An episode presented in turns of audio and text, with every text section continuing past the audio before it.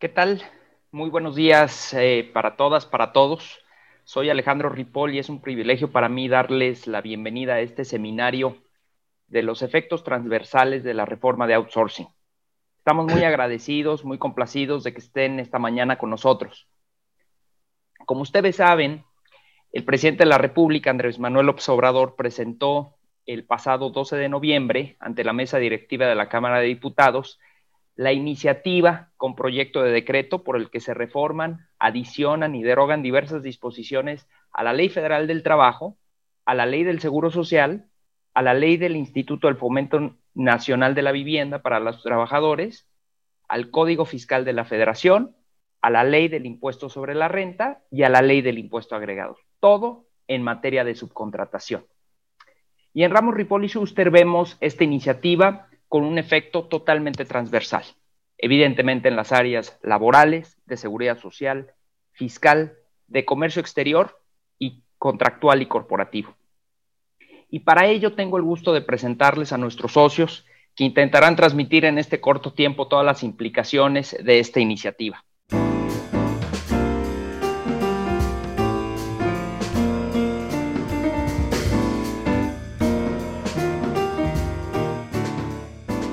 Presento a Edmundo Elías Fernández, líder de nuestro equipo de práctica de Fiscal y Comercio Exterior, Corporativo y Negocios, y líder de nuestro equipo multidisciplinario especializado en cadena de contratación.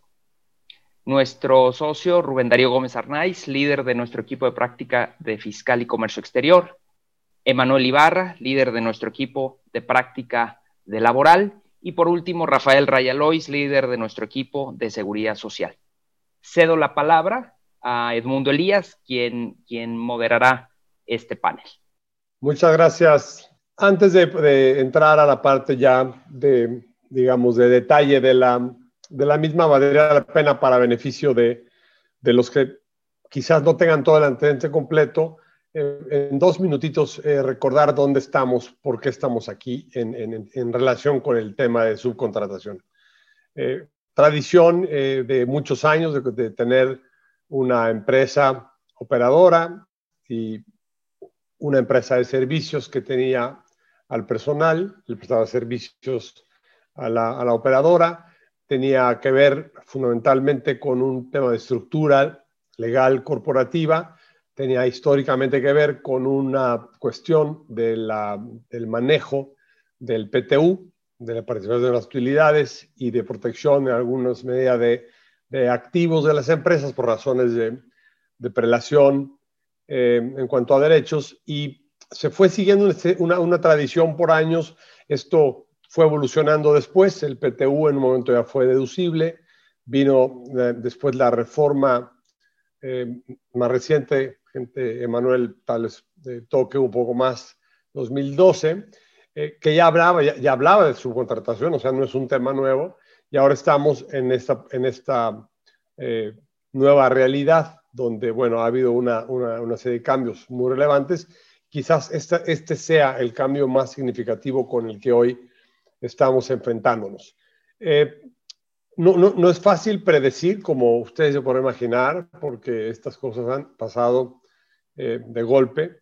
Ha habido una negociación complicada del sector privado con, con el, el Congreso. Vale decir nada más que, bueno, en, en, Cámara de Diputados, la, la, iniciativa presentada por el señor presidente pasó eh, tal cual, sin cambios, y en Cámara de Senadores es donde se ha tenido la discusión y el Parlamento abierto y todo el, todo el eh, digamos, el eh, serie afloja natural de cualquier iniciativa como se debe de hacer, ¿no? Consensar y tratar de llevarla a buen, a buen destino.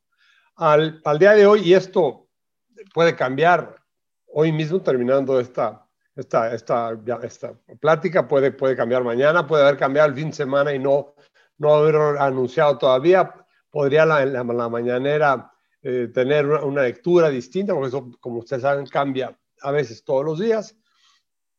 Pero vemos tres escenarios, y tres escenarios que, que nos parecen eh, algunos probables, eh, y, y todos posibles, porque la verdad es que hoy tenemos que darle espacio a, a este, a esta eh, posibilidad vaga la redundancia, de que las cosas ocurran distinto a como tradicionalmente estábamos acostumbrados, incluyendo el tema de, de las limitaciones que tenemos de, de, la situación de la pandemia. ¿no?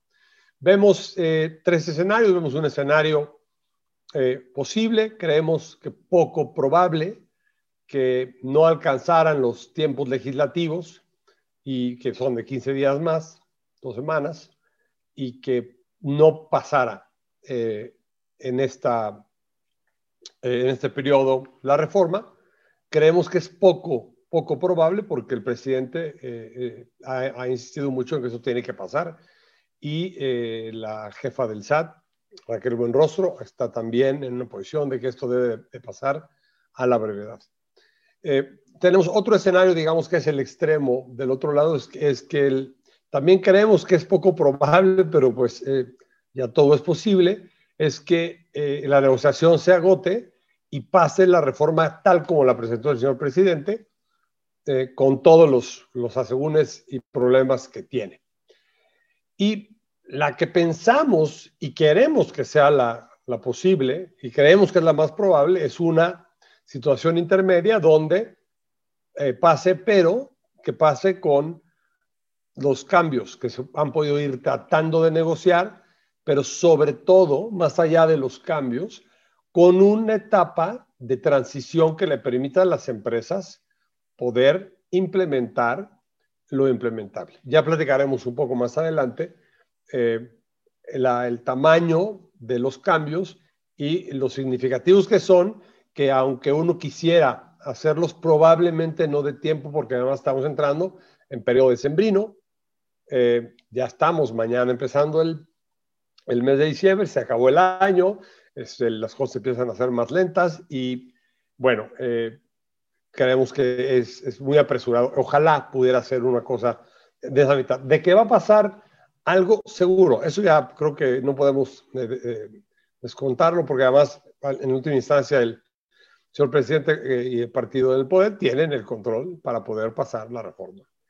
Entonces, eh, lo que queremos y lo reiteraremos es que hay que ver este, esta reforma, hay que recibirla con mucha prudencia, sin pánico, pero con mucha fortaleza, porque va a haber, va a haber este, que estar preparado. Ya platicaremos el, una parte práctica, pero sí creemos que es importantísimo que las empresas hagan un diagnóstico y revisen lo posible y lo imposible de lo implementable cuando sepamos, porque además lo vamos a saber ya más adelante, no es que ya sepamos hoy. Yo con esta brevísima uh, introducción le paso a la, voz a, Manuel Ibarra. Este, la estructura es eh, hablar de la parte laboral, que es el pivote ¿no? de, de toda la reforma completa, con los elementos eh, del tremendos de la consecuencia fiscal, que tocará a Rubén Darío Gómez Arnaiz, y eh, las consecuencias que también tienen en los aspectos de seguridad social, que platicará Rafael Raya. Así que, sin mayor eh, preámbulo, Manuel, te paso, te paso la palabra y tú me vas indicando cuando. Muchas gracias, Edmundo. Eh, bueno, pues muchísimas gracias a todos ustedes por, por acompañarnos esta mañana. Eh, es un privilegio poder eh, tenerlos aquí y poder discutir eh, este cambio que nos parece trascendental en la vida no solo del derecho del trabajo en nuestro país, porque si bien, como dice Edmundo, al final del día la reforma es eh, eminentemente laboral, porque toca la ley federal del trabajo como el corazón de la reforma, eh, pero consideramos que los efectos que puede tener sobre la empresa van más allá de lo laboral y existe particularmente en el tema fiscal, por ejemplo, una fuerte repercusión de la reforma en el día a día de la vida de las empresas. ¿Con qué nos gustaría empezar? ¿Con qué me gustaría empezar? Bueno, me gustaría que hiciéramos todos los que estamos aquí un ejercicio de autoanálisis, ¿no? ¿Dónde estamos parados el día de hoy? ¿Cómo están nuestras empresas? Eh, ¿Cómo estamos nosotros en el manejo de nuestro personal? No podemos olvidar que ya tenemos una regulación. No, no tenemos en nuestra legislación laboral o de seguridad social o fiscal en México el término outsourcing regulado como tal, eh, sino que tenemos diversas figuras que eh, podríamos englobar en este concepto. Entonces, me gustaría que hiciéramos este primer ejercicio eh, para saber dónde estamos parados. ¿Qué tenemos al día de hoy en la ley? No olvidemos que en 2012 ya tuvimos un cambio en esta materia, en tema de subcontratación, y ya nos obligamos, todos los actores, los que tenemos que ver con el tema de contratar o recibir servicios de personal, eh, ya nos obligamos a hacer cambios.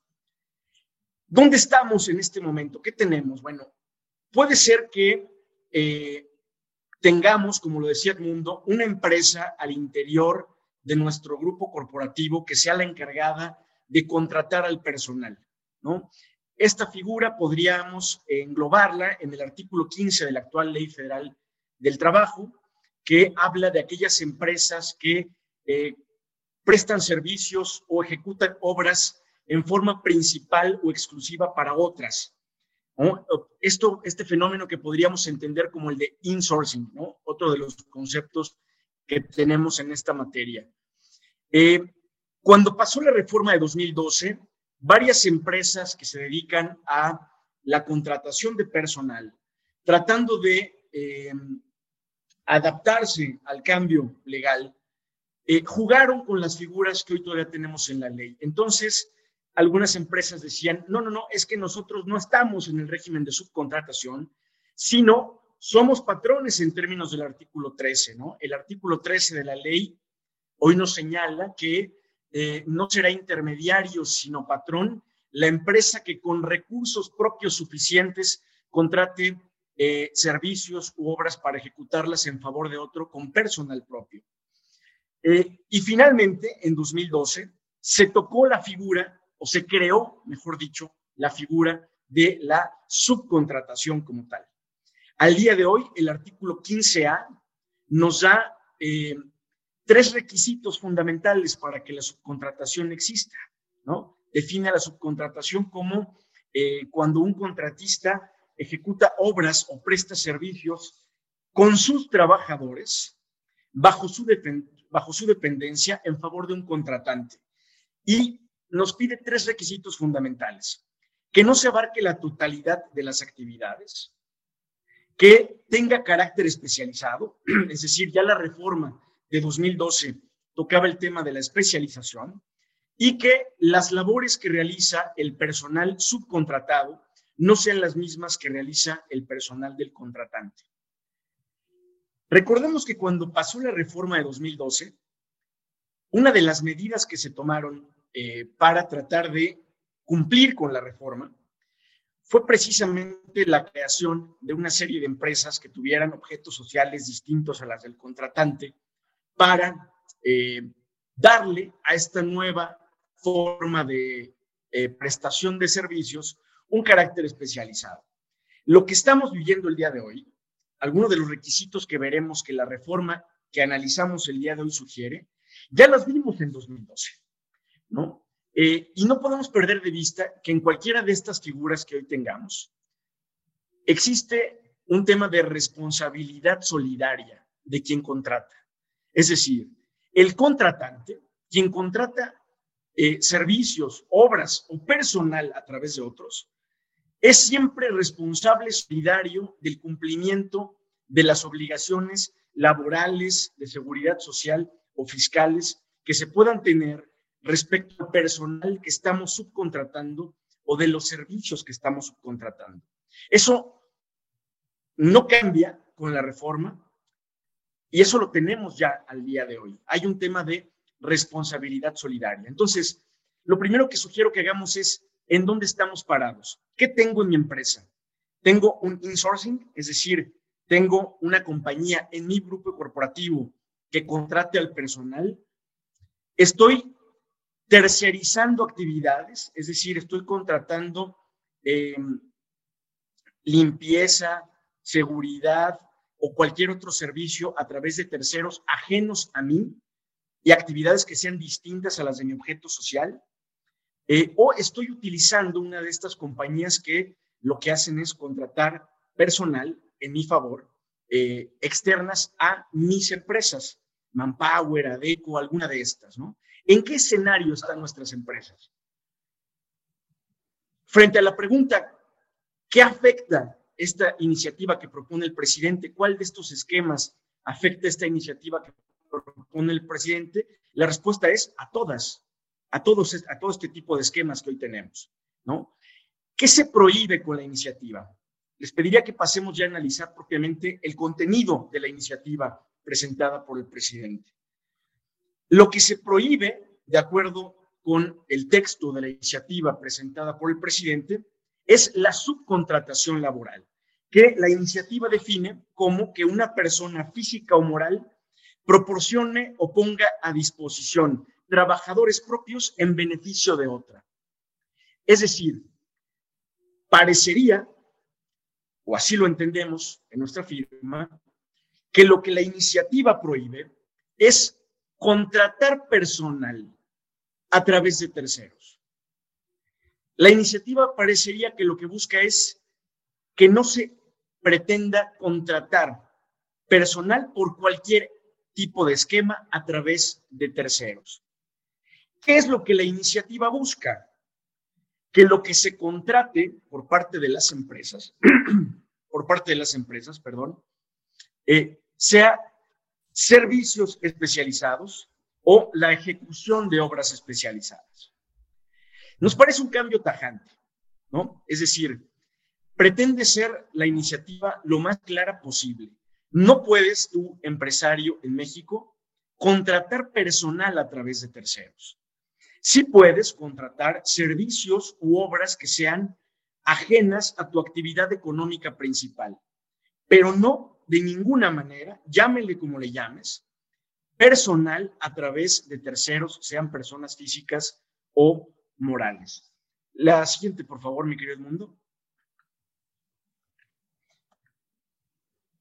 ¿Cómo vamos a entender, de acuerdo con la iniciativa, si un servicio o una obra que busquemos contratar va a tener el carácter de especializado? Lo que nos dice la iniciativa es que lo que debemos atender es eh, una eh, anterior, por favor. Mi estimado mundo. Lo que debemos atender para saber si eh, una obra o un servicio tiene un carácter especializado es si esa obra o servicio forma parte o no del objeto social o la actividad económica principal de la empresa contratante. ¿Qué tengo que hacer entonces, en principio, para saber si lo que voy a contratar es o no especializado? Revisar mi objeto social revisar mi actividad económica principal. Pero yo les diría que no solo eso. ¿Qué hace a una obra o a un servicio realmente especializado? Si bien la reforma se enfoca en el objeto social, nos parece que el carácter especializado deriva de otras cuestiones. Por ejemplo, de las actividades o labores que van a realizar los trabajadores que ejecuten esa obra o ese servicio. Es decir, no podríamos quedarnos como un tema preventivo de toma de decisiones solamente con el objeto social o con la actividad económica principal de la empresa contratante. Tengo que preguntarme qué actividades van a realizar de acuerdo al puesto que tienen los trabajadores que se involucren en la ejecución de ese servicio o de esa obra especializada. Y para eso tendremos que verificar contratos individuales, eh, manuales de puestos, ¿no? Para dotar de verdadera especialización a esas obras o servicios contratados. Quedarnos solamente con el objeto social nos parecería limitado, pero en eso es en lo que la reforma enfoca el que una obra o servicio tenga el carácter especializado. Eh, ¿Qué requisitos debe reunir la relación jurídica que surja entre el contratante de un servicio especializado eh, o de una obra especializada. Debe haber un contrato por escrito, por supuesto, eh, en el que se determine básicamente en términos de la reforma dos cuestiones. Primero, el objeto de los servicios a proporcionar o eh, las obras a ejecutar. Objeto o servicios en primer término. Y en segundo lugar, el número de trabajadores que estarán involucrados en la ejecución del servicio o de la obra. Esos serían los requisitos del contrato, los requisitos por lo menos fundamentales del contrato de prestación de servicios o de ejecución de obras especializadas que se firmen una vez aprobada la reforma. Eso en cuanto al contrato que va a unir a eh, el contratante y el prestador de servicios o ejecución de obras especializadas. Pero, por otro lado, ¿qué requisitos deberá reunir, fíjense, quien desee prestar servicios especializados o ejecutar obras especializadas? Ya analizamos el tema del contrato, ahora analicemos el tema de los requisitos de quien presta el servicio o ejecuta la obra. Esto es un tema muy relevante. La reforma exige que quien pretenda prestar servicios o ejecutar obras especializadas cuente con una autorización por parte de la Secretaría del Trabajo Federal. Autorización que deberá renovarse cada tres años. Para obtener esa autorización, deberá acreditarse el carácter especializado del servicio que se otorga y el cumplimiento de las obligaciones laborales, fiscales y de seguridad social de esa empresa respecto al personal eh, que vaya a estar involucrado en la ejecución de ese servicio o de esa obra. Fíjense qué importante es este tema y cómo nos lleva a otra medida inmediata a tomar. De acuerdo a lo que el presidente anunció cuando presentó la iniciativa, cuál es el objetivo de la misma. Se dirige a aquellas empresas que no han cumplido con eh, sus obligaciones de eh, dar seguro social, sus obligaciones laborales, sus obligaciones en materia fiscal, cuando subcontratan personal. Va dirigida, me parece, esta reforma a aquellas empresas que han utilizado la subcontratación para ver con sus obligaciones laborales, fiscales o de seguridad social. Lo que tenemos que preguntarnos entonces en este momento es, con independencia del esquema que tengamos, ¿cómo estoy en el cumplimiento de obligaciones laborales, fiscales o de seguridad social respecto al personal o los servicios que estoy hoy por hoy subcontratando? Ahí tenemos un foco importante de prevención, ponernos al día con el tema del cumplimiento de obligaciones. Tenemos responsabilidad solidaria, es decir, pueden hacer responsables tanto al contratista como al contratante de servicios u obras. Entonces, verifiquemos cómo está mi nivel de cumplimiento o el nivel de cumplimiento de las empresas que están prestándonos estos servicios respecto a sus obligaciones laborales, fiscales o de seguridad social. Y último requisito para las empresas que pretendan eh, prestar obras, eh, perdón, ejecutar obras o prestar servicios especializados. Deberán inscribirse a un padrón de empresas prestadoras de servicios o de ejecución de obras especializadas. Estos son los requisitos que establece la iniciativa. Fíjense cómo son tan amplios estos requisitos que parecería hay que esperar, por supuesto, los lineamientos que va a emitir la propia Secretaría para acceder a esta autorización. Pero hoy por hoy, con el solo texto de la iniciativa, parecería que cualquiera que preste un servicio especializado o ejecute obras especializadas, incluyendo abogados, contadores o cualquier otro tipo de prestación de servicios especializados, tendría la obligación de registrarse ante la Secretaría obtener esta autorización y em, registrarse en el padrón que se va a crear ex profeso para este tipo de empresas eh, o este tipo de personas físicas o morales que presten servicios especializados o ejecuten obras especializadas. Así de amplia es la iniciativa y ese alcance parecería que puede tener. Y, y abarcaría, por supuesto, a personas físicas o morales que eh, no tienen como objeto principal contratar personal para otros, sino que efectivamente prestan servicios especializados. ¿Qué plazo tendrá la Secretaría del Trabajo y Previsión Social para emitir los requisitos para obtener la autorización como empresa prestadora de servicios especializados o ejecutora de obras especializadas.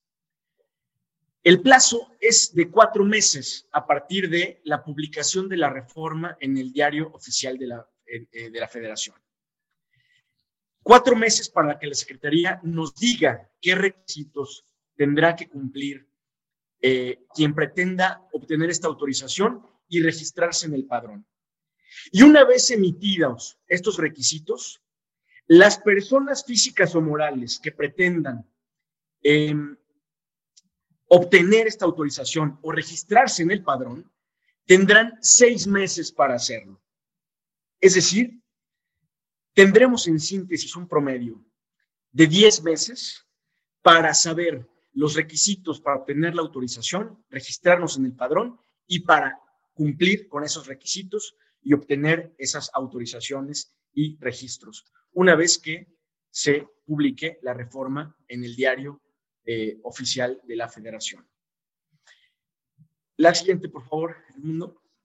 Otros cambios laborales importantes presenta la iniciativa. Eh, bueno, nos parece importante el hecho de que la iniciativa ya regula de forma clara la figura del el intermediario.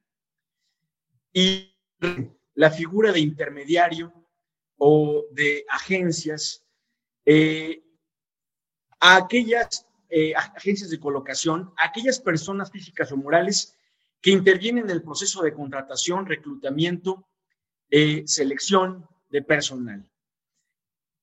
Nos parece que esta reforma es importante porque ya nos deja claro que solo será considerado intermediario quien intervenga en el proceso de selección de personal para que otro lo contrate.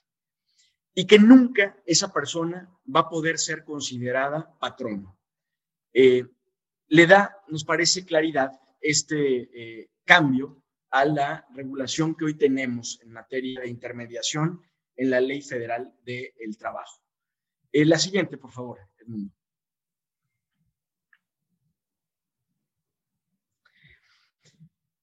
Otro cambio que nos parece fundamental, no solamente por la figura que regula, sino porque toca una de las acciones que podrían tomarse para tratar de cumplir con estos cambios que propone la reforma, es la adición de un nuevo requisito para que pueda surtir efectos una sustitución patronal de acuerdo con la Ley Federal del Trabajo.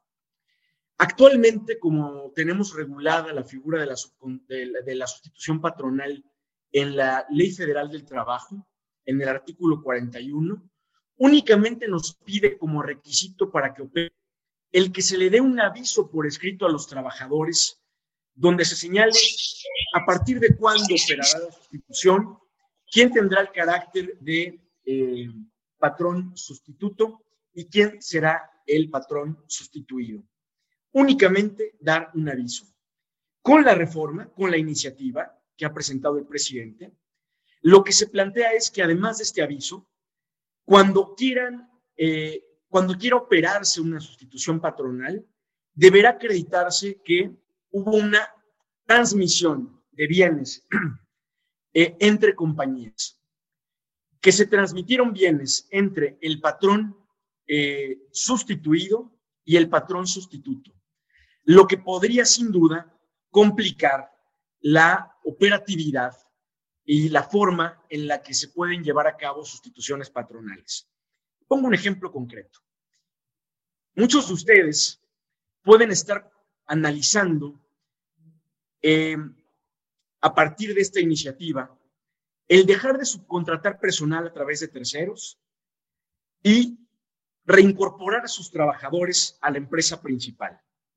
Si esta es la decisión y la forma en la que quieren hacerlo es a través de una sustitución patronal, va a ser más complicado que lo realicen después del primero de enero, que es cuando se pretende que esta iniciativa comience a surtir efectos, que realizarla antes del primero de enero. Porque, de nuevo, si lo hacemos antes del primero de enero, solo tendremos que entregar un aviso a los trabajadores.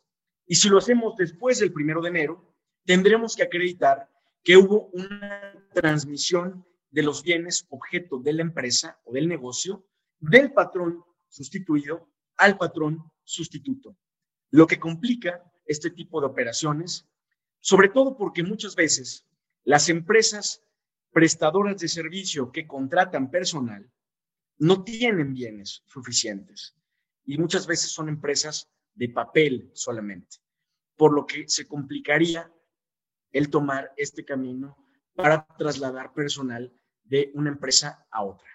La siguiente, por favor. ¿Qué sanciones establece la reforma desde el punto de vista laboral? Miren, hay dos tipos de eh, multas que se incorporan con la reforma. La primera por impedir acciones de inspección o vigilancia de la autoridad laboral, que va de 250 a 5 mil UMAS, es decir, un máximo de 434 mil 400 pesos por trabajador afectado y cuya imposición depende absolutamente del criterio de la autoridad laboral. Pero la multa más importante que se incorpora con esta reforma es aquella que se fija por utilizar su contratación prohibida o por prestar servicios especializados o ejecutar obras especializadas sin tener autorización de la Secretaría del Trabajo o no está registrado en el padrón. Esta es una multa inusitada en nuestro derecho de trabajo. Antes de esta iniciativa, la reforma, perdón, la multa más alta prevista en la ley era de hasta 5 mil UMAS. La multa por utilizar subcontratación prohibida o prestar servicios eh, especializados o ejecutar obras especializadas sin autorización sube hasta 50 mil UMAS. Es decir, 4 millones 344 mil pesos aproximadamente por trabajador afectado y a criterio de la autoridad laboral.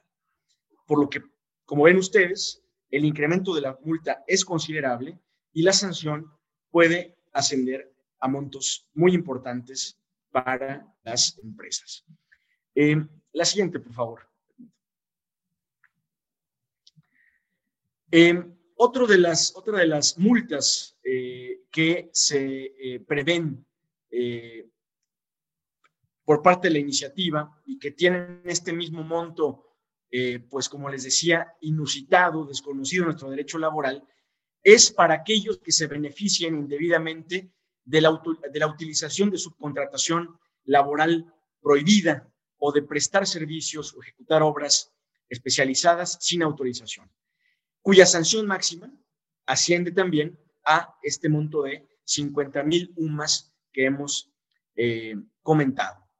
Y tenemos otro tipo de multas por presentar eh, fuera de término información al IMSS, que ya tocará eh, mi querido Rafa, o por falta de presentación de esa información ante el Seguro Social, que va de 500 a 2.000 UMAS, o por no proporcionar información necesaria para que el contratante haga deducibles las operaciones en esquemas de subcontratación, eh, que va de 150 mil a 300 mil pesos.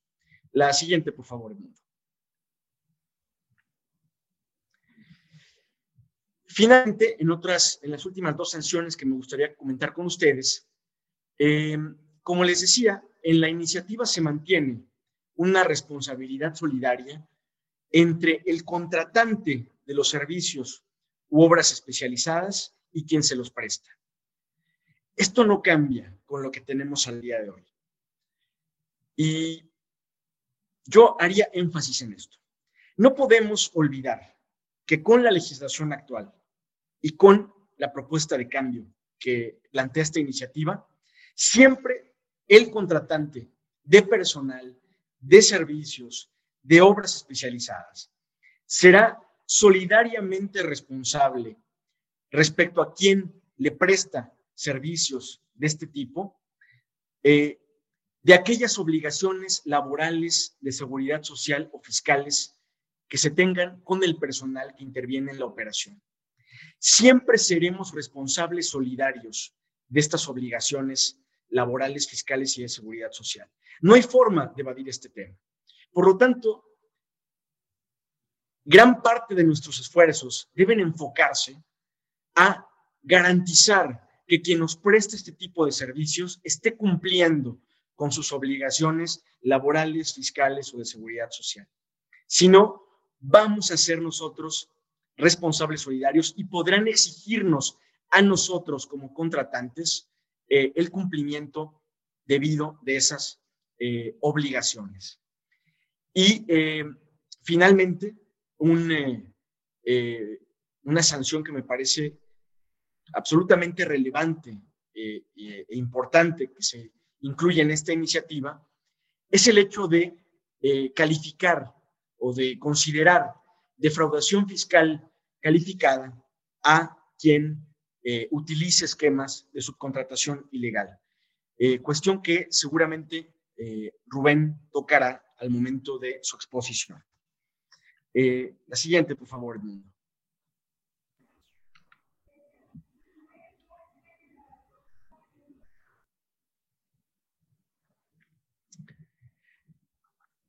En concreto, ¿cómo va a afectar la iniciativa en la práctica, en el día a día, a las empresas en México? Pues bueno, eh, nos parece que nos va a obligar analizar los esquemas que estamos utilizando para contratar personal o para tercerizar actividades. La forma en la que nos relacionamos con nuestros proveedores. Afecta, por supuesto, los contratos que impliquen suministro de personal. Si hoy tenemos un contrato que implique que un tercero nos suministre personal, no que nos preste un servicio, no que nos ejecute una obra, sino que nos suministre personal, ese contrato se va a ver afectado por la reforma y será considerado ilegal a partir, si todo, si todo se da como eh, parecería que lo pretende el gobierno federal, el primero de enero de este año. Eh, se va a tocar, por supuesto, el tema de insourcing, ¿no? El, el tener nosotros en nuestros, en nuestros grupos corporativos, nuestros clientes en sus grupos corporativos, una empresa que solo se encargue del manejo de personal, se va a ver, por supuesto, afectado por eh, los cambios que plantea la reforma. La siguiente, por favor. Y por supuesto, un aspecto relevante de la reforma es que se busca que con estos cambios se cumpla con la obligación de eh, pagar utilidades a los trabajadores de las empresas. Eh, yo diría que a partir de que sabemos que va a impactarnos la reforma en la, en la manera en la que hoy contratamos personal o servicios, lo que debemos preguntarnos es, ¿los servicios que estoy subcontratando son o no especializados? Segundo, la empresa que me está proveyendo de ese servicio eh, o de ese personal está cumpliendo o no con sus obligaciones. Y tercero, si hoy decido mover al personal que estoy subcontratando a mi empresa principal, debo saber que uno de los impactos fundamentales que voy a tener por este movimiento es el que tendré que pagar, por supuesto, utilidades a ese personal que eh, yo decida reincorporar a la empresa principal. Utilidad que al día de hoy es del 10% de la, es un porcentaje del 10% de la utilidad neta de la compañía. Em, la siguiente, por favor,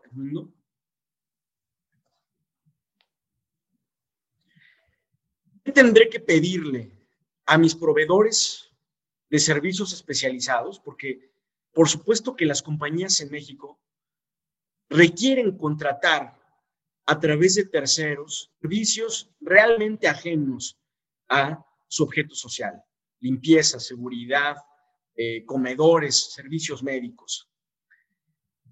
Ya lo tendría que estar haciendo al día de hoy, pero una vez aprobada la reforma, ¿qué tendré que pedirle a mis proveedores? Pues bueno, por supuesto, contratos de prestación de servicios que cumplan con los requisitos de la reforma, que tengan un objeto, un objeto de contrato realmente especializado, que ese proveedor cuente con autorización de la Secretaría del Trabajo, que ese proveedor esté registrado en el padrón de empresas que va a crear la Secretaría del Trabajo y, por supuesto, que ese proveedor me acredite eh, que está cumpliendo con sus obligaciones laborales, fiscales y de seguridad social para con el personal que tengo eh, asignado eh, o que tiene asignada la empresa beneficiaria de los servicios o de las obras contratadas. y finalmente, pues tendría que pedirle, tendría que estar revisando que cumpla con las nuevas obligaciones que la reforma prevé para el personal eh, que intervenga eh, en, la ejecución de sus obras o servicios y pedirle a eh, esas empresas que cumplan con sus obligaciones en materia de IMSS y de Infonavit.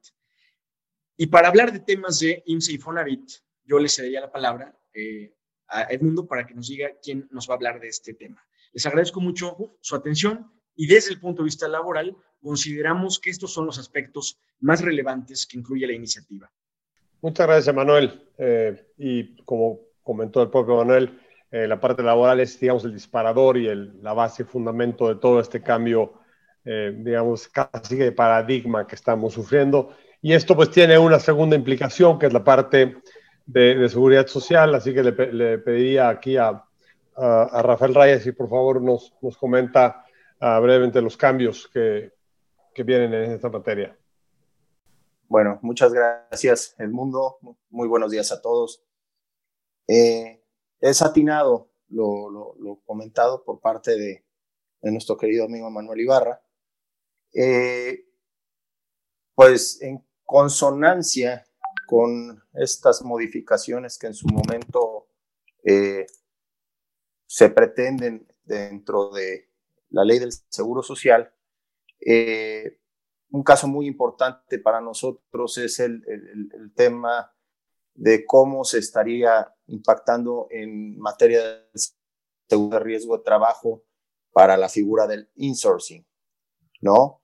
Eh, si bien es cierto, tiene una vía eh, estrechamente relacionada con materia de PTU, como atinadamente lo señaló Emanuel, nosotros advertimos un impacto muy fuerte y principalmente por el tema de los transitorios que tiene este proyecto de reforma en cuanto a qué va a ocurrir para estas empresas que manejan insourcing en el seguro de riesgo de trabajo.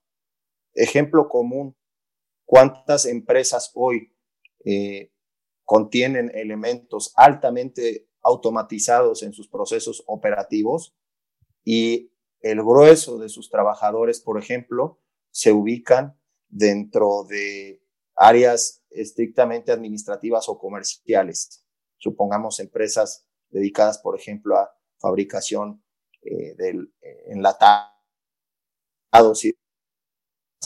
Eh, sería paradójico encontrar que pues acaben eh, integrando a todos dentro de la clase correspondiente a la industria metal mecánica, por así decirlo.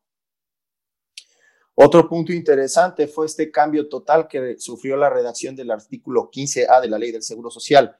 ¿A qué vamos con esto? Recordemos que ya el tema de subcontratación o el famoso tema del llamado outsourcing, eh, la ley pionera en tutelar y legislar este punto fue propiamente la Ley del Seguro Social, eh, cuando desde el 9 de julio del 2009 eh, entra en vigor lo que era ese entonces artículo 15A, eh, si bien es cierto, no propiamente la ley, pero sí un reglamento especializado tutelaba ampliamente lo que era eh, los procesos de subcontratación, como en la especie resultó serlo, pues este reglamento del Seguro Social para los trabajadores de la construcción.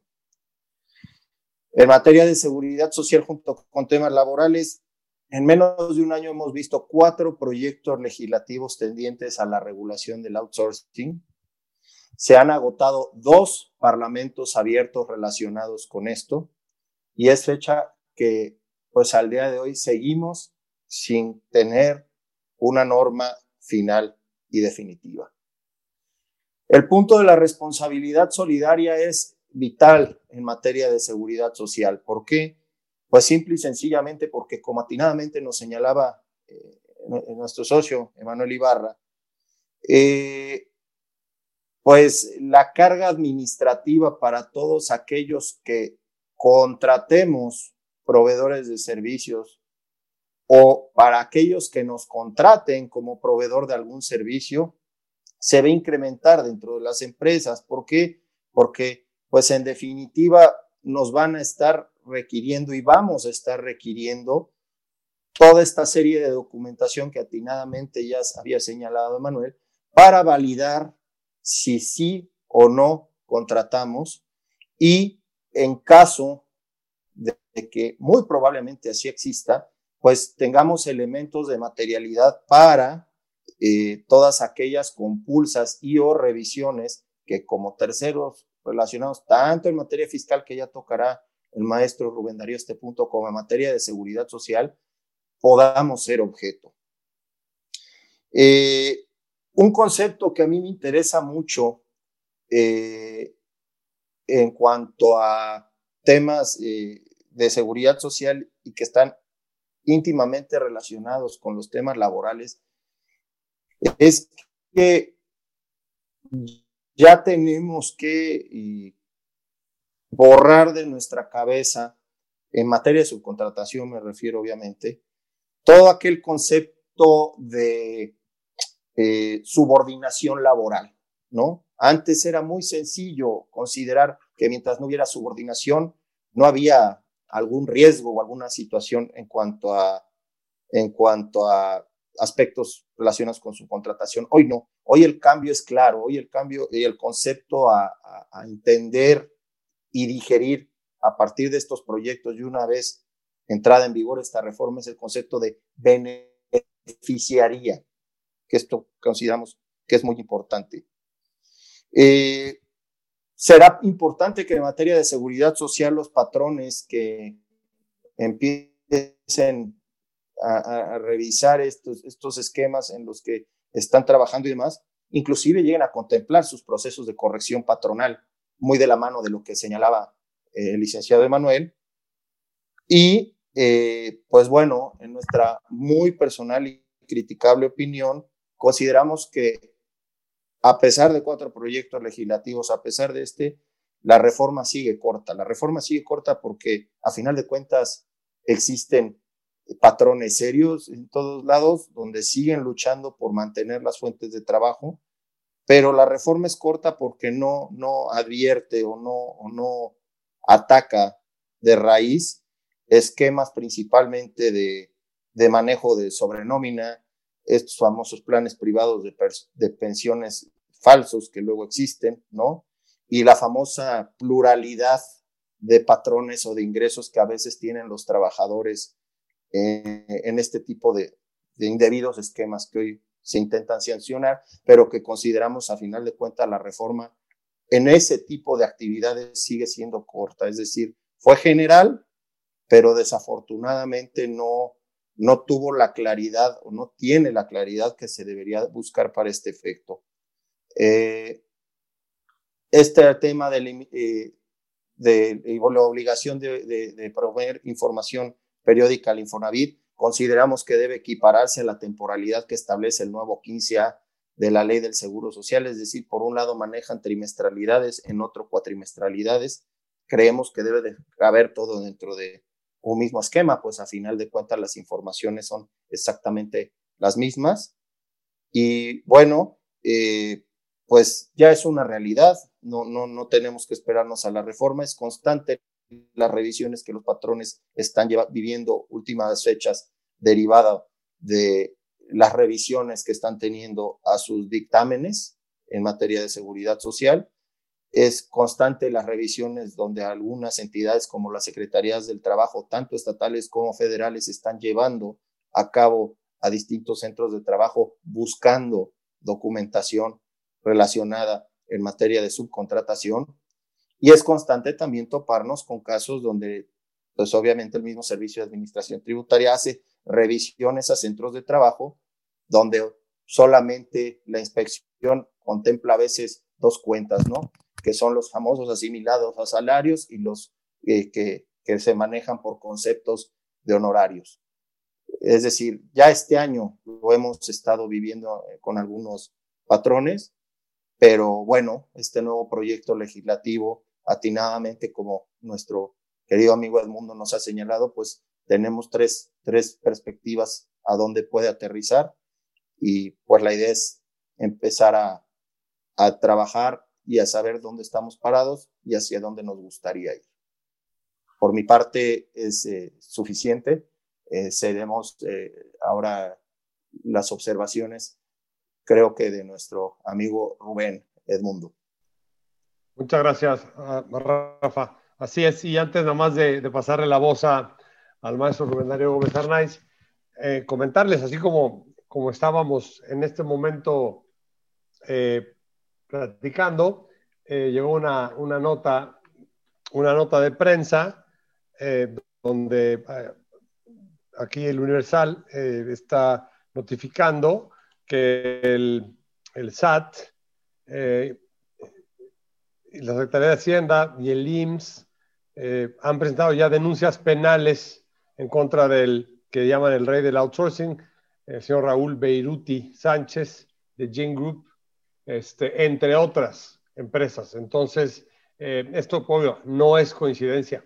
Esto es una, indicación clara, digamos, de dónde vienen, cuál es la intención y hacia dónde quieren ir. ¿no? Tienen, y esto nos da un pase, eh, un ejemplo de pase para que eh, Rubén Darío Gómez nos platique eh, en la parte fiscal, que es, es vital porque tiene que ver con un tema financiero, pero sobre todo también con un tema eh, de, sancionatorio eh, muy relevante. Rubén, adelante, por favor. Muchas gracias, mundo. Muchas gracias a todos nuestros amabilísimos espectadores en este modelo electrónico. Curiosamente, por primera vez en la historia, creería yo que el componente fiscal es el, fácil, es el fácil de entender, como cuando nuestra mamá nos decía eh, qué parte de no no se entiende, parte de no no entendiste. Eh, es una reforma sencilla de entender porque es radical, porque es draconiana. Eh, y por eso la quise reducir a esta lámina que ustedes tienen enfrente. Por un lado, en el lado izquierdo, la prohibición de la subcontratación.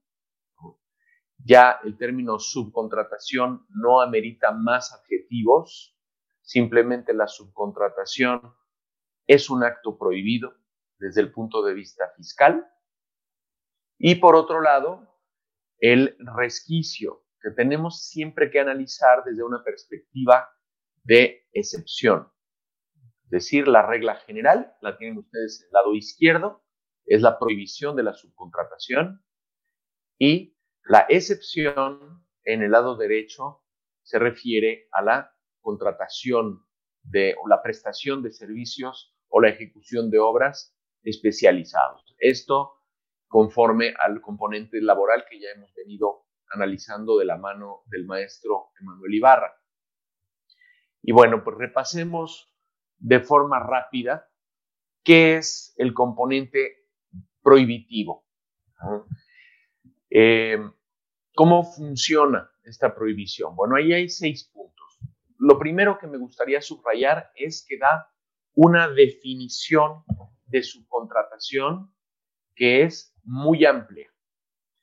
Eh, y que incluso podría llegar a alcanzar a contratos genuinamente de prestación de servicios como los que ustedes tienen con sus contadores, con sus abogados, con sus financieros. ¿Por qué? Porque dice que hay subcontratación cuando una contratista proporciona trabajadores propios en beneficio del contratante o los pone a disposición de éste. Esta definición está en el, en el párrafo primero del artículo 15D propuesto por el Ejecutivo. A ver, una proporción de trabajadores, a proporcionar trabajadores propios, pues eso lo hacemos todos los que prestamos algún servicio. Y poner a disposición de, pues es exactamente lo mismo. De modo que la definición es una red de arrastre, es amplísima, y así está el diseño de la norma. Está hecha para poderse ampliar a discreción sin ningún eh, control a nivel legislativo. Los controles o los detalles podrían venir después a nivel de reglas de carácter general, pero por lo pronto todos estaríamos sujetos a la contingencia de ser considerados eh, como contratistas o contratantes de de subcontratación como actividad prohibida. Eh, la norma menciona también dos modalidades. Cuando los trabajadores del contratante son transferidos al contratista, es decir, si previamente habían establecido una relación laboral con eh, los trabajadores con el contratante y se transfieren al contratista con la finalidad de establecer o de romper el vínculo directo, bueno, aquello se considera por el artículo 15 de segundo párrafo como una modalidad de subcontratación prohibida. Eh, y también, y esto es, eh, esto es importante considerarlo, es otra modalidad de subcontratación el que la totalidad de las actividades preponderantes del contratante se hallen eh, encomendadas al contratista. ¿Qué es esto de la totalidad de las actividades preponderantes? Pues no está claramente definido. Nuevamente, tendríamos que entrar a una calificación dependiendo de nuestro ciclo económico, de nuestra actividad, eh, tipificar cuáles son las actividades preponderantes y a partir de ahí simplemente verificar que no todas ellas estén encomendadas a un subcontratista. Decíamos, eh, es una definición muy amplia. Y a mí me gustaría enfatizar que es tan amplia que no hace distinción en dos rubros fundamentales.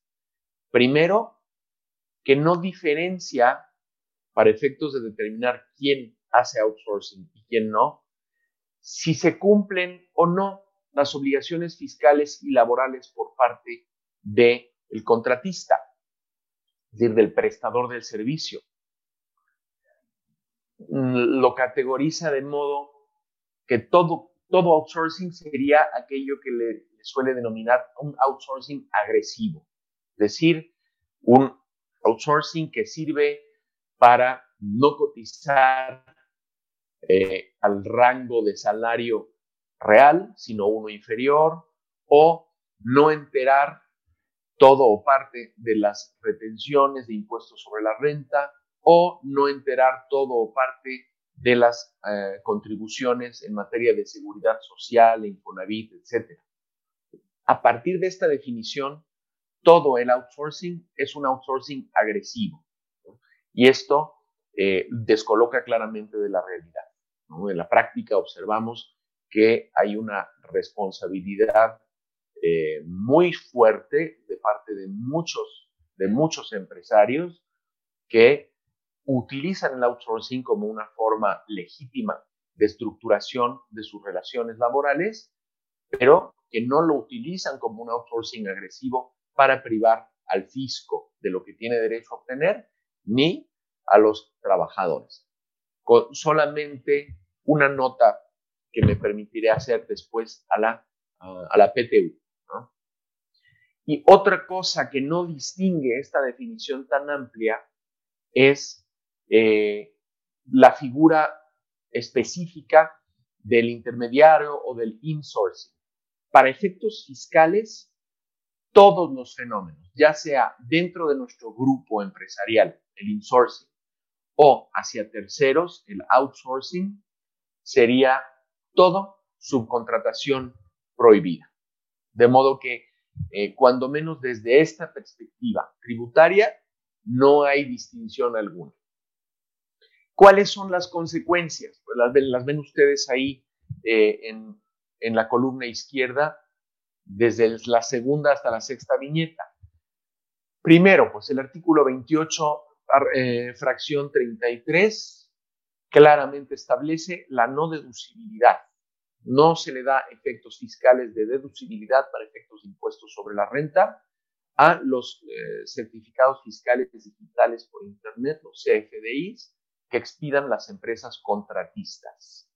Esto ya se verá en cada eh, compañía, pero en cualquier caso, si nosotros subcontratamos nuestra fuerza laboral, sería un componente no deducible de nuestro gasto, con todo lo que ello podría implicar, entre otras cosas, que se vería afectada la utilidad fiscal hacia arriba y con la utilidad fiscal también la PTU. También los efectos que pueden tener los no deducibles y que ya conocemos sobre pérdidas, sobre, en fin, muchos colaterales que no quisiera ahora mismo eh, listar. Eh, la segunda consecuencia, pues no darle el, el beneficio del acreditamiento de esos CFDIs en materia de IVA. De modo que lo habremos pagado y no tendremos derecho a acreditar el IVA trasladado expresamente y por separado en esas facturas. Estos efectos, no deducibilidad y no acreditamiento, ya se han venido dando en la práctica. ¿Cómo? Pues tenemos múltiples eh, precedentes en la jurisprudencia, en donde en materia de impuestos sobre la renta, por ejemplo, dicen que afecta lo estrictamente indispensable. Es decir, esto no es eh, un, gasto estrictamente indispensable y niego deducibilidad. Lo único que hace la reforma es eh, darle un carácter expreso y muy tajante a la no deducibilidad. Y el no acreditamiento igualmente, si no se cumplen, por ejemplo, los requisitos del actual artículo 12 de la ley laboral, llegamos exactamente a la misma conclusión. Esto es una relación que no amerita un acreditamiento en materia de IVA. Eh, la tercera, la tercera, verán en paralelo responsabilidad solidaria. Esto es igual sobre el componente prohibido que sobre el componente excepcionalmente permitido de los trabajos especializados. En cualquier caso, las contribuciones que se causen por parte de los trabajadores caen en responsabilidad solidaria hacia el contratante o beneficiario de esos servicios. No, se coloca como una responsabilidad subsidiaria, como sería en otros casos como socios, accionistas o administradores, se coloca como una responsabilidad solidaria. Es decir, el fisco puede eh, o también las instituciones de seguridad social pueden directamente ir a cobrar al contratista o al contratante de manera indistinta, es decir, una responsabilidad solidaria eh, en estricto sentido. Y bueno, en la parte ya eh, abiertamente eh, disuasora, amenazante, es que dentro de las infracciones que se pueden cometer Pensemos en las infracciones de fondo que tienen la omisión de contribuciones de 40 a 70% ¿no? de, la, de las contribuciones omitidas. Bueno, esas llevan un agravante. En la individualización de la infracción, eh, se considera que realizar la deducción o, o, el acreditamiento de su contratación, que es prohibida, es de entrada una agravante en la comisión de la infracción consistente en no enterar contribuciones. Por lo tanto, esto nos llevaría de la infracción más baja, que es lo que usualmente, salvo reincidencia o algunas otras agravantes, impone la autoridad, nos iríamos directamente a un supuesto de agravante que podría ir hasta el 70% y sería relativamente sencillo de acreditar los propios CFDIs y los propios registros contables en donde se acrediten o se deduzcan esas partidas serían el, eh, elemento material para acreditar ese, ese modo agravado de comisión de, infracción. Y eh, el último punto es que se comete un delito de defraudación fiscal, quien con engaño o aprovechamiento de errores omite el pago de contribuciones, bueno, aquí se considera calificado. ¿Qué, significa que el delito se, se, comete de forma calificada? Bueno, pues que la pena se aumenta en una mitad. Si fuera dos meses, serían cuatro meses, serían tres meses. Si fueran dos años, serían tres años. Así, se le aumenta un 50% automáticamente a la pena. Como pueden ver, esto eh, puede conducirnos a un escenario catastrófico y esa es exactamente la intención que tiene esta reforma, cuando menos por el lado de la prohibición absoluta. Es una prohibición, me gustaría enfatizarlo, que no distingue quién cumple y quién no cumple, que no distingue si se trata de contratación hacia afuera, outsourcing, o contratación dentro del grupo, insourcing, no distingue nada. Eh, y bueno, pues del lado derecho pasamos a las actividades que de manera marginal o excepcional la ley fiscal permite conservar. Seis puntos igualmente. Una definición que eh, hemos considerado dentro de nuestros estudios en la firma como, como imprecisa. Si bien es cierto, es sencillo determinar cuál es el objeto de una sociedad, digamos como límite a su capacidad de goce, es muy difícil determinar cuál es la actividad económica. Recordemos que eh, el párrafo tercero del artículo 15d en esta iniciativa habla que no se considerará su contratación de personal la prestación de servicios especializados o la ejecución de obras especializadas, que no forman parte del objeto social, eso sí está dentro de nuestro rango de control razonable, ni de la actividad económica de la beneficiaria de los mismos. ¿Cómo se mide o en qué documento consta lo que es la actividad económica? Es un elemento impreciso y como tal, pues tendremos cada uno de nosotros en nuestras empresas que hacer un ejercicio lo mismo conservador. Es decir, ¿cuál es mi actividad económica? Y aquí lo conservador probablemente sea no limitarnos a decir, yo construyo, yo vendo componentes eléctricos, yo presto servicios de ingenierías.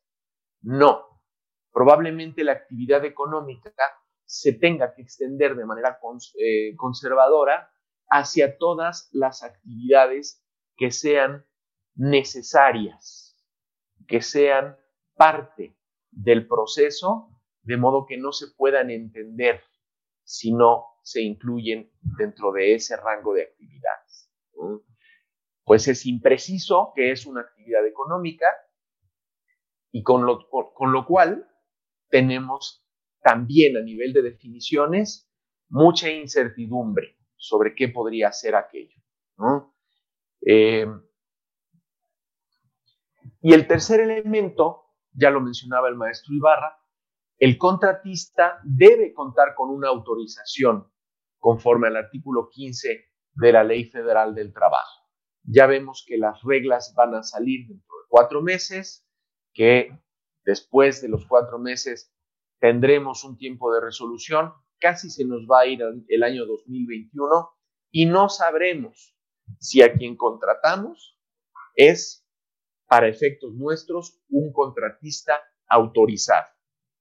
Hay ahí un mar de incertidumbre eh, que probablemente deberían considerar los, los, los senadores, cuando menos para dar un tiempo más holgado a los efectos fiscales de estos nuevos requisitos.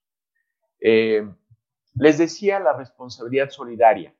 El, el, elemento de responsabilidad solidaria está lo mismo para contratación prohibida que para la contratación eh, permitida. En cualquier caso, seremos responsables solidarios con el contratista por las contribuciones que se causen a cargo de los trabajadores, ya sean estas retenciones de impuestos sobre la renta, por ejemplo, o la parte laboral, la parte del trabajador, de las contribuciones, aportaciones de seguridad social. Eh, y bueno, no se prohíbe, no se elimina la deducción, pero sí que se somete a requisitos específicos.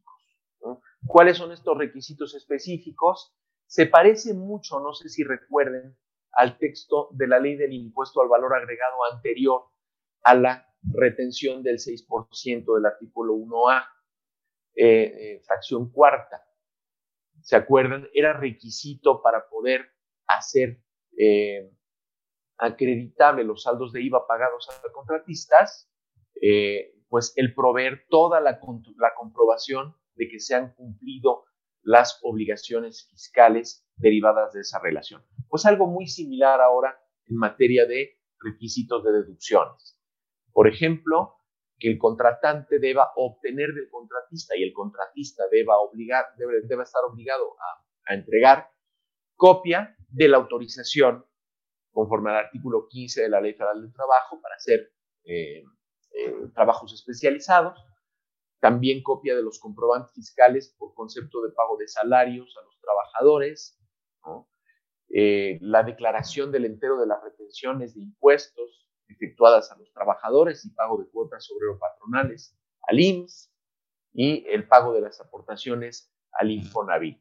Esos serían fundamentalmente los requisitos para poder deducir. Enseguida, en forma muy similar, los requisitos para poder acreditar. Esto está en el artículo quinto, fracción segunda, párrafo segundo de la ley del IVA, y consisten también en recabar del contratista copia simple de la propia autorización de, de, la Ley Federal del Trabajo, o las declaraciones del IVA con acuse de recibo de pago correspondiente al periodo de que se trate, ¿no? y eh, en donde se muestre cómo el impuesto que fue trasladado fue efectivamente enterado. El contratista, en este caso, está obligado a entregar esta información y esta documentación durante el mes siguiente a aquel en que haya efectuado el pago de la contraprestación por el servicio recibido, ¿no? y que el impuesto en ese periodo haya sido trasladado. Eh, y en caso de que no se recabe, esto es curioso, en caso de que no se recabe en ese mes la información en materia de IVA, el contratante queda obligado a presentar una declaración complementaria en la cual reduzca su IVA acreditado, es decir, en el cual disminuya los montos que hubiera tenido a su favor. Eh, finalmente, hay una infracción nueva que es por no entregar la información y documentación a la que me he referido antes en materia de IVA y en materia de renta y que eh, asciende a un rango muy alto, 150 mil pesos hasta 300 mil pesos mínimo y máximo por cada obligación incumplida. Verán, eh, subcontratar incluso legítimamente, pues se convierte en un deporte de alto riesgo. Y pues reiteramos también, delito de defraudación fiscal calificada. Se aumenta en una mitad eh, eh, la pena por utilizar esquemas simulados. Y esto es importante. Este es un elemento normativo del tipo penal. Es utilizar esquemas simulados de prestación de servicios especializados. Si tuviéramos la idea, la tentación, le diría yo, de cambiar nuestro objeto social, de reconfigurar nuestra actividad económica y no tuviera suficiente razón de negocio esa nueva estructura, estaríamos en la eventualidad de que la autoridad nos dijera que aquel esquema nuevo es un esquema simulado, es decir, que no muestra lo que en realidad subyace, la sustancia económica de la operación, que no está justificada desde un punto de vista económico y por lo tanto nos determinaría una eh, no deducibilidad, un no acreditamiento, sanciones eh, en materia de infracciones de fondo, agravadas y probablemente un delito de defraudación fiscal calificada. De modo que el mensaje es el mismo que hemos recibido todos nosotros de parte de nuestras madres cuando hacemos algo muy mal. ¿Qué parte de no no entendiste? Eh, voy a dejar por el momento ahí la exposición del componente fiscal y probablemente en, alguna pregunta saldrán las posibles, eh, las posibles opciones para hacerle frente a estas nuevas prohibiciones. Muchas gracias a todos. Muchas gracias, Rubén. Y bien dices, hay, hay que, tomar esto con esta, comentábamos con esta prudencia, pero con esta relevancia porque eh, eh, es amenazante lo que, lo que se ve, ¿no? Eh, tiene un, si fijan, tiene un elemento inhibitorio, ¿no? Tratar de evitar que sea la conducta, pero prohibiendo la problema más con unas sanciones que inhiben. Y esta visión, digamos, integral, como la habíamos planteado, quizás inclusive con este término que es ahora muy de moda, holístico, ¿no? De ver al todo de las partes. Eh, no entender nada más que hay un componente laboral, más un componente de seguro social, más un componente, evidentemente, de Infonavit y fiscal. Esto también tiene una especie de hilo conductor porque el mundo fiscal hoy, en forma muy rápida por los montos involucrados, conducen a, desgraciadamente, a los tipos penales de la ley federal de delincuencia organizada, es decir, te, pueden inclusive tratar como si fueras un criminal organizado, y eso puede en, en, un extremo llevar a todo lo que nos hemos venido preocupando por un, un año un poquito más de lo que toca a la ley de extinción de dominio. Me parece que este es un cerco que empiezan a tirar y entonces eh, empiezan con el, esta amenaza permanente, de modo que de inhibir estas, estas conductas. Ahora, eh, no quisiéramos también dejar de lado eh, o, dejar de comentar que esto, esto tiene implicaciones también, digamos que van en paralelo, dependiendo del tipo de la industria y dependiendo la actividad a la que ustedes tengan, lo que hace más complicado eh, ver el tema, aproximar el tema y revisarlo. Por eso creemos que no hay una solución mágica, no hay soluciones de una sola forma. Eh, tendrá que haber, verse caso por caso y cosa por cosa, cada una de los patrones de las empresas, hacer un análisis de dónde están, cómo están, para poder eh, empezar a perfilar soluciones. Y antes de, entrar un poco más a, la parte de, esas consideraciones, digamos, preliminares que tenemos, sí eh, valdría mucho la pena eh, que eh, tuvieran ustedes este, esta prudencia de hacer y tomar las medidas para revisar y hacer un diagnóstico, pero con una velocidad importante. No se trata de tomar decisiones, por tomarlas hoy, eh, cuando todavía no está la versión final, cuando todavía no sabemos exactamente cómo va a terminar. Pero como se perfila, como la estamos viendo, sí se puede empezar a tomar ciertos pasos, ciertas medidas para tener planes de acción que tendrán que tener un par de elementos básicos, ¿no? Un plan claro y un plan ejecutable, porque aquí la ventana va a ser una ventana muy cortita. Y cuando digo muy cortita, como está hoy, la ventana es de días. Estamos hablando de menos de un mes y, con, un, y diciembre, que por sí es un mes más, más corto por todas las razones que, que, ustedes conocen. Eh, de no haber un, una especie de transición que nos permita esto, tenerlo o tener más tiempo para, para pensarlo e implementarlo, tendrá que haber eh, medidas que, eh, si no son ejecutables, sepan ustedes de antemano que no van a ser ejecutables, que no los tome bajo ninguna circunstancia por sorpresa eh, lo que pueda hacer. Creo que ya sabemos cuál es el peor escenario, parece que, que, no va a ser el peor escenario, pero sí hay que considerar esa posibilidad todo el tiempo. Y aquí vale, hacer, eh, vale la pena hacer nada más alguna, eh, tener un momento en, en, lo que sea, porque hemos escuchado con mucha frecuencia el tema del objeto social y no sé, Rubén, si te, si te pedir aquí algún comentario sobre esta parte del objeto social, porque sí hemos escuchado constantemente eh, que, bueno, cambia el objeto social y con eso es como una curita, ya que ya entonces eh, tienes el tema resuelto y parecería que no es, no es así. Gracias, Mundo. Eh, fíjate que a mí me daría mucho pendiente. Pienso que es una decisión aventurada simplemente hacer una modificación formal dentro de los estatutos para reducir el objeto social y mandar a la periferia, mandar hacia terceros eh, todas las otras actividades que sí formen parte del ciclo económico. ¿Por qué? Porque la definición, como habíamos visto, es imprecisa y contiene también actividad económica y eso no sabemos cómo medirlo. Si en el catálogo de actividades del SAT, si en el catálogo de actividades de INEGI, si conforme a las facturas de los últimos ejercicios, no sabemos.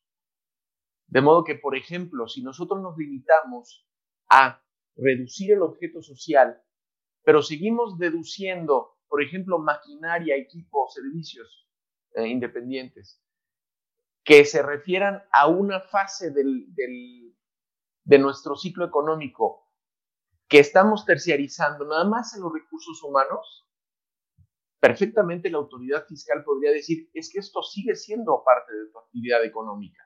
Sigues deduciendo máquinas de empaque, sigues deduciendo máquinas de, enfriamiento, sigues manejando, eh, en fin, una serie de actividades que sí te están siendo estrictamente indispensables para la obtención de tus ingresos y lo único que estás dislocando es el objeto social para poder sacar el componente de recurso humano.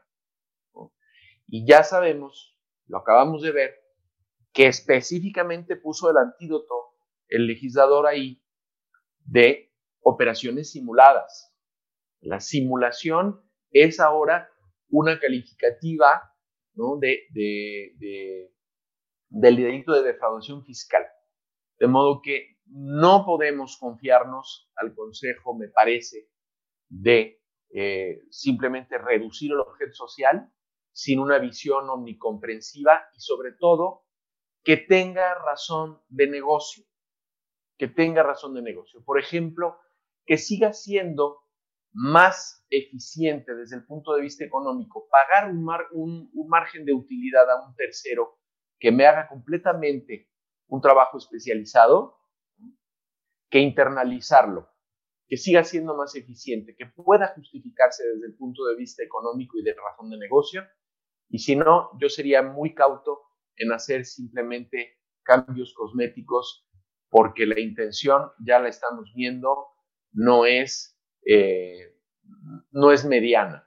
La intención es totalizadora.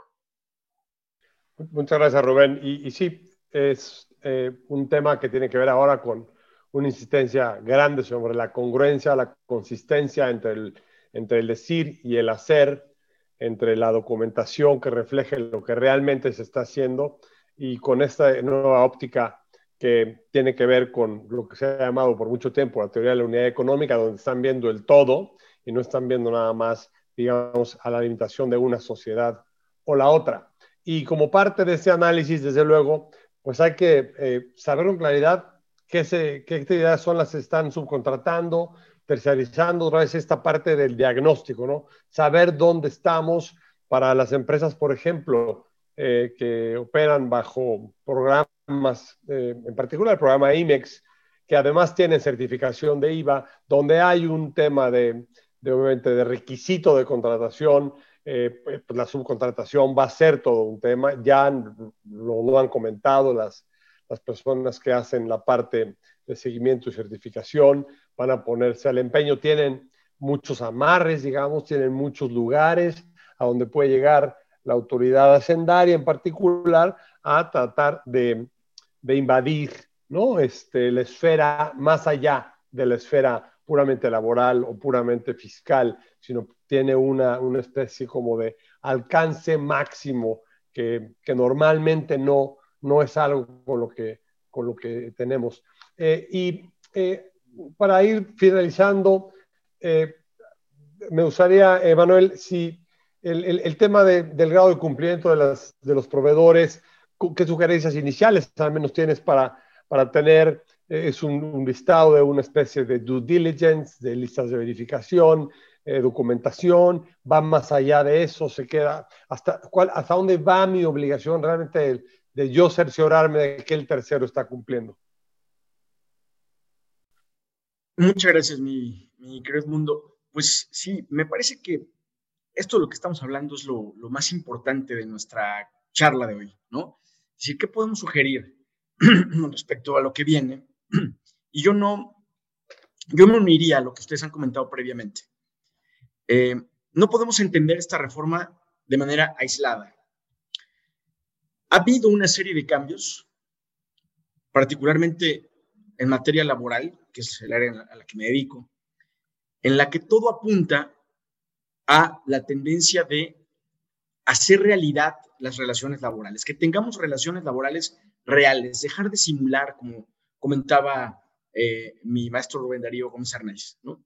Dejar de simular. Entonces, ¿qué estoy haciendo con mis esquemas al interior de, mi empresa? Creo que vuelvo a esa pregunta inicial. Si estoy subcontratando personal, necesito saber que ya no voy a poder seguirlo haciendo de forma llana como lo, veníamos desarrollando. ¿No? ¿Qué, qué, qué sí puedo ir haciendo? ¿Cómo está mi relación con mis proveedores? ¿Cómo está mi contrato de prestación de servicios actual con mis proveedores? Y bueno, seguramente tocaremos en un momento las preguntas que se han estado haciendo en el chat, pero em, me parece relevante que nos enfoquemos a, lo que, a eso como una medida preventiva. ¿Qué dice mi contrato de prestación de servicios con mis proveedores? Si hoy llegara a revisarlo, ¿realmente de él se desprende un objeto especializado?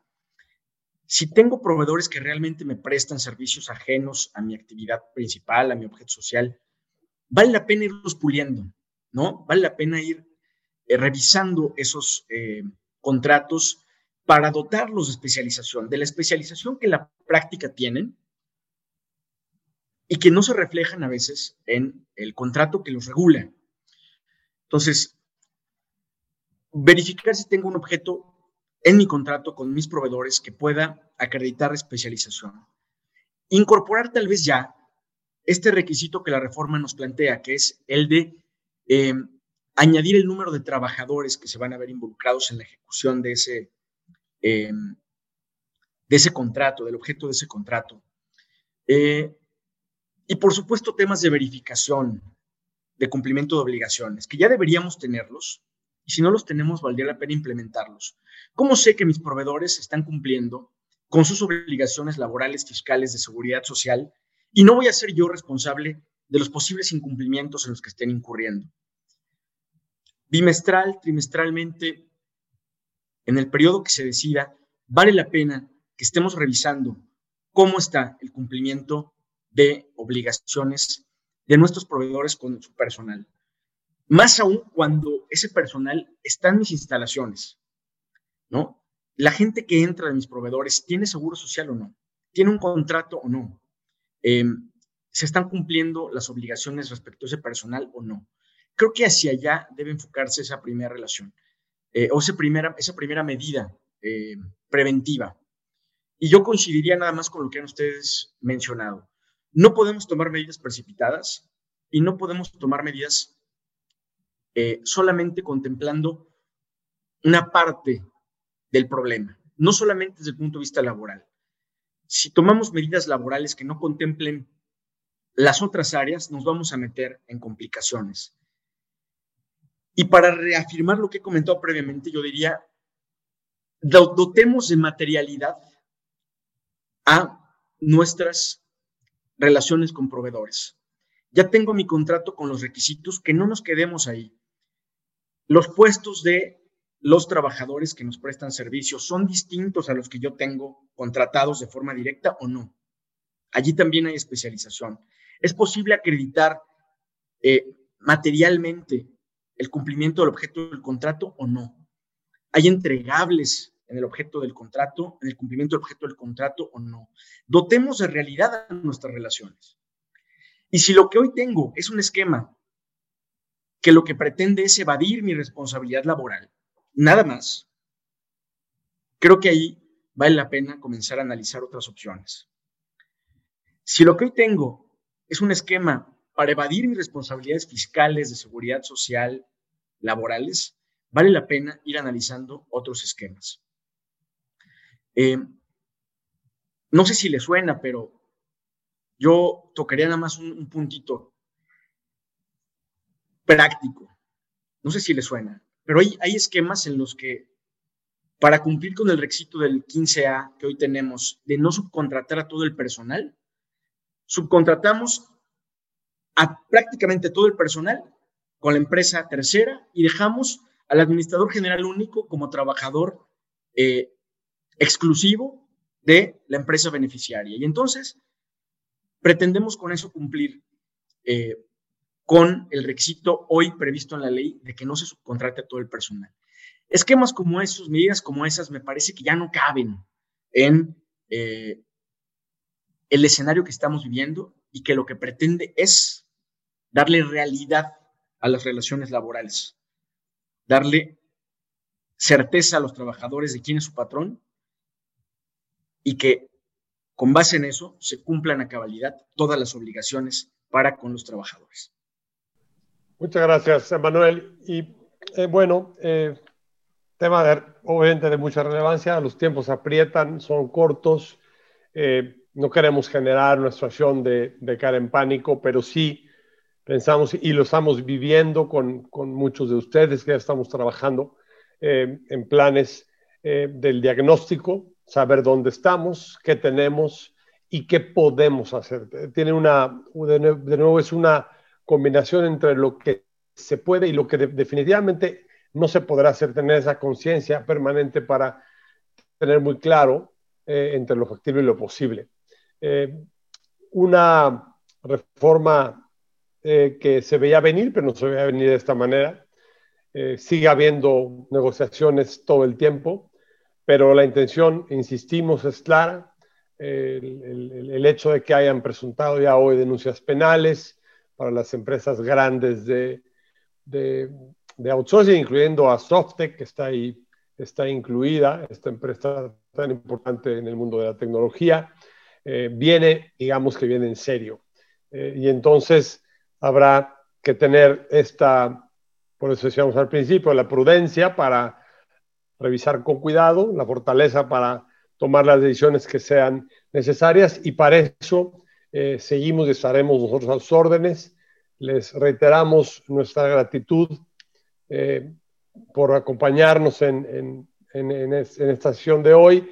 Eh, estaremos pendientes de lo que acontezca, les estaremos informando por, por los medios que generalmente utilizamos para hacerlo. muy probablemente tengamos una parte 2 de esta charla, ya que tengamos las certezas de cómo, cómo termina eh, la historia, cómo queda eh, la, versión final.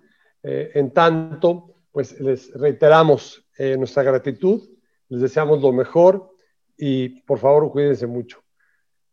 Las preguntas con, que han puesto en el chat, con mucho gusto y por en aras del tiempo, las contestaremos con algunas notas por escrito eh, directamente en los próximos dos días y de nuevo los mantendremos informados conforme vaya avanzando este proceso eh, de negociación en el Congreso.